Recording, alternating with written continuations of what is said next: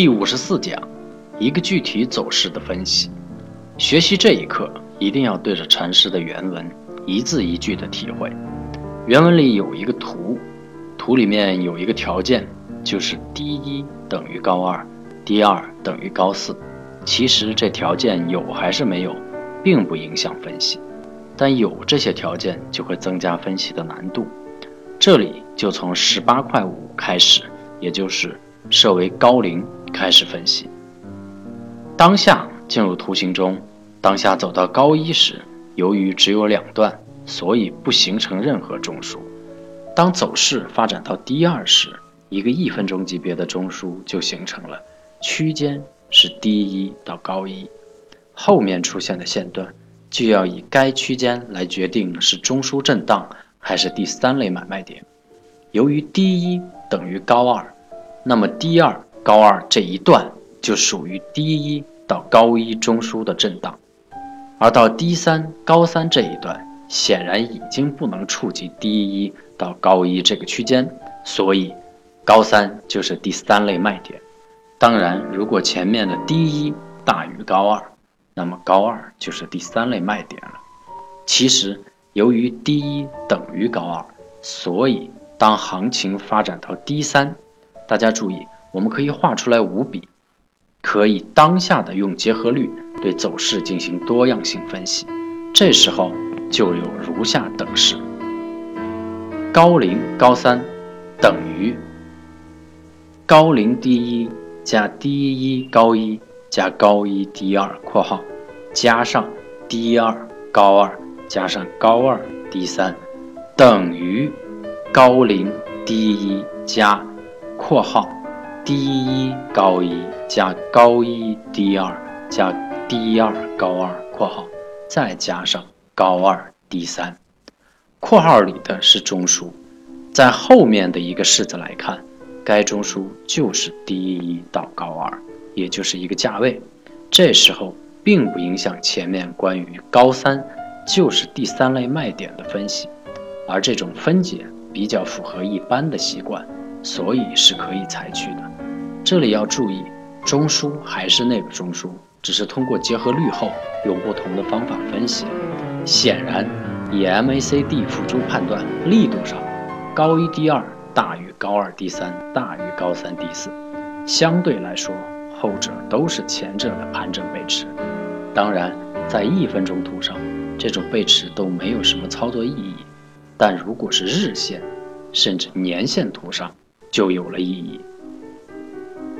分解图形有一个原则是必须知道的：两个同级别中枢之间必须有次级别的走势连接。例如，高零低四等于高零低一加括号低一高一加高一低二加低二高二括号加上。括号高二低三加上低三高三再加上低三高四括号这样的分解是不被允许的，因为括号中的两个同级别中枢之间没有次级别的连接。当行情当下走到低四点时，根据上面的原则，无非有下面两种可能的分解，就是高零低四等于高零低一加上括号。第一高一加上高一低二加上低二高二（括号）再加上高二低三加低三高三加高三低四，等于高零低一加低一高一加高一低二再加上（括号）第二高二加高二低三加低三高三（括号）再加上高三低四。低四高四是盘整背驰后的正常反弹。针对上面第一种分解，这只是第三类买卖点后向一个新的同级别移动或形成更高级别中枢的一个中间状态。高四低五这一段也是。针对第二种分解，由于高四等于低二，所以低四高四是低二高二加高二低三加低三高三的中枢震荡。低五高五这一段也是，有人可能要问，在这种情况下采取哪种分解？其实哪一种都可以，但第一种由于在中枢状态中没有一个确定的标准，所以对短线操作指导不足。而第二种由于是中枢震荡，操作起来就知道明确了，所以从方便操作的角度就可以用第二种。这就是反复强调的分解多样性的好处。一般来说，对于具体操作，一定要选择当下有明确意义的分解。例如是中枢震荡的，或有第三类买卖点，但一定要注意，所有的分解必须符合分解的原则，否则就乱套了。对于第二种分解，第五高五这一段属于中枢震荡，但对于第一种分解，第五高五这一段有了一个重大的意义。因为那种第三类卖点出现后的中间状态，在第五高五这一段出现后就彻底消除了，一个更大级别的中枢就给确定了。具体如下：就是高零高五这一段等于高零低一加大括号小括号低一高一加高一低二加低二高二小括号加上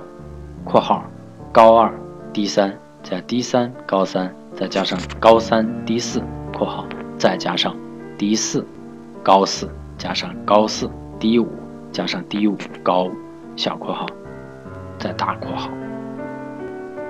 三个小括号里的一分钟中枢重叠，构成了大括号里的五分钟高于级别中枢。中枢的区间是低二高五。注意，这时候就要把一分钟的走势当成线段，小括号里的都是线段，高低点就是这个线段的端点。这样一来，后面的走势就十分简单。